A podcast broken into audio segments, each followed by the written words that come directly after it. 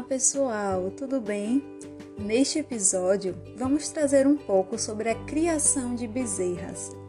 É uma fase no sistema de produção que eu gosto bastante e de extrema importância, pois lembre-se, a bezerra de hoje é a vaca de amanhã. Muitos produtores negligenciam esta fase, dizem que não vão investir na bezerrada e com isso compromete o futuro das matrizes da sua propriedade. Então vamos lá? Saber quais os principais cuidados que devemos ter com os animais nesta fase e que irão afetar diretamente no seu desenvolvimento e na sua produção futura? A bezerra ao nascer precisa de cuidados essenciais. São práticas bem simples de serem realizadas na propriedade. Vamos começar falando sobre a identificação desses animais. Os animais ao nascerem precisam ser identificados. Essa identificação normalmente é feita por brincos ou tatuagens. É interessante identificar das duas formas, porque sabemos que na prática os animais perdem muito o brinco e com isso perdem a sua identificação. E sim, gente, identificar é necessário porque a partir disso faremos a ficha zootécnica do animal. Teremos nela anotados quem são seus pais, qual a sua raça, faremos todo o acompanhamento e desta forma podemos ter os índices zootécnicos deste animal até a fase adulta. É bem comum chegar numa propriedade e ver que os animais não têm identificação, e os vaqueiros chamam por nomes bem típicos, como coração, estrela, negona, dentre muitos outros. Não tem anotado nada do que acontece com esses animais. Não sabe quando nasceu, quando foi a primeira gestação, quantos litros de leite ele oferece dia, e isso dificulta qualquer manejo ou introdução de novas metodologias para melhorar as condições desta propriedade. Outro ponto muito importante, quiçá o mais importante de todos, é a colostragem. Mas o que é isso mesmo? Vamos lá para a definição. Colostragem consiste na administração da quantidade adequada de colostro de qualidade nas primeiras horas de vida do animal ou seja, o animal, quando nasce, imediatamente precisa beber o colostro.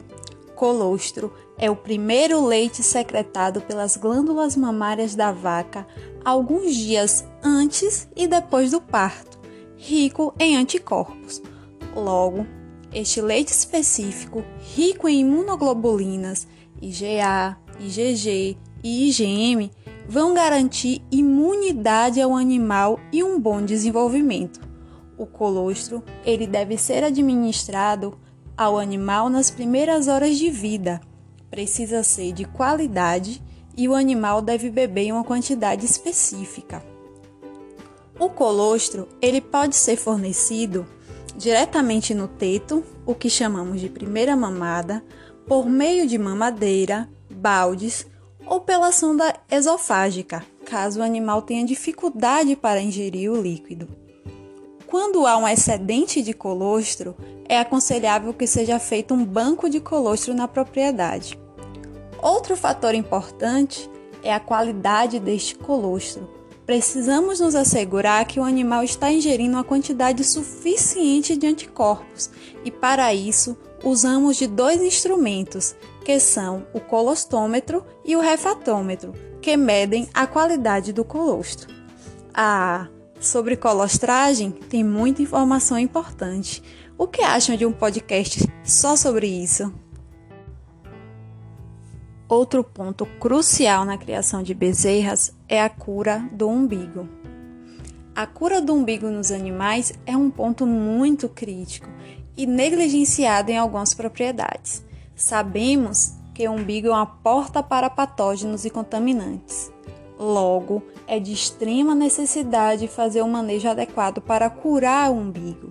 E acreditem, muitos animais morrem por conta disso. Sabe por quê? A anatomia umbilical é composta por uma veia que se direciona diretamente ao fígado, por duas artérias que se distribuem pelo organismo e pelo uraco, que estabelece ligação com a bexiga. quando a cura do umbigo não é feita ou é feita de forma inadequada, ocorre contaminação na estrutura umbilical e causa infecção na mesma, acarretando em problemas também em outras estruturas, como podemos citar o fígado, que é o que chamamos de onfalite. E isso, com certeza, vai comprometer o desenvolvimento do animal. E como curar o umbigo? É um manejo muito simples. Vamos precisar de um iodo a 10%. Ao conter o animal adequadamente, imergimos o umbigo numa solução de iodo a 10% durante 30 segundos, três vezes ao dia, até o umbigo secar por completo. Com isso, fechamos a porta da contaminação do animal. Fácil, né? Outro manejo é a discorna nos animais, que hoje vem sendo revisada por causa do bem-estar animal. É um processo realizado para impedir o crescimento dos chifres ou retirar os chifres de animais adultos. O principal objetivo da discorna é evitar acidentes, porque os chifres podem machucar tanto o homem que vai estar na lida quanto outros animais. É um procedimento simples, mas que necessita de cuidados para que não cause danos ao animal. O manejo ele pode ser realizado de três formas, que chamamos de discorna térmica, discorna química ou discorna cirúrgica. Ah, deixa eu fazer uma perguntinha. Vocês sabem que o ruminante, ele não nasce ruminante? Então, trouxe esse questionamento para falarmos sobre o manejo alimentar das bezerras, que é outro manejo bem essencial. Durante o aleitamento, os pré-estômagos do animal, eles não estão desenvolvidos. Lembra lá da colostragem? Então, durante o aleitamento é formada a goteira esofágica. Este tubo conduz o leite para o abomaso, evitando que o leite seja direcionado para dentro do rumen, o que ocasionaria sua fermentação e não a digestão, acarretando problemas metabólicos. Esse problema de não formação da goteira ou formação ineficiente levando o leite ao rumen é conhecido como bebê ruminal. A entrada do leite no rumen e sua consequente fermentação por bactérias resulta em grande produção de ácido lático, que será absorvido, causando acidose metabólica em bezerras. A acidose metabólica reduz o desempenho do animal. Então, o que fazer para que o pré-estômago do ruminante se desenvolva? Aí que entra o manejo alimentar, o que chamamos de dieta sólida. O desenvolvimento vai acontecer quando o animal começa a ingerir alimentos fibrosos, que vai estimular a formação das papilas ruminais e produção de ácidos graxos voláteis. Por isso que ainda durante o aleitamento já deve ser feita a introdução de alimentos sólidos. O desenvolvimento do sistema digestório vai depender de alguns fatores que resultam em mudanças na anatomia e no metabolismo, como, por exemplo, o estabelecimento de microrganismos no rumen, presença de água no meio, habilidade de regurgitar material para fora do rumen, capacidade de absorção de tecidos e presença de outros substratos. O desenvolvimento ruminal compreende o desenvolvimento muscular, assim como o aparecimento e multiplicação de papilas na parede interna. Essas velocidades na parede ruminal aumentam a superfície de absorção de produtos da fermentação, como os AGVs.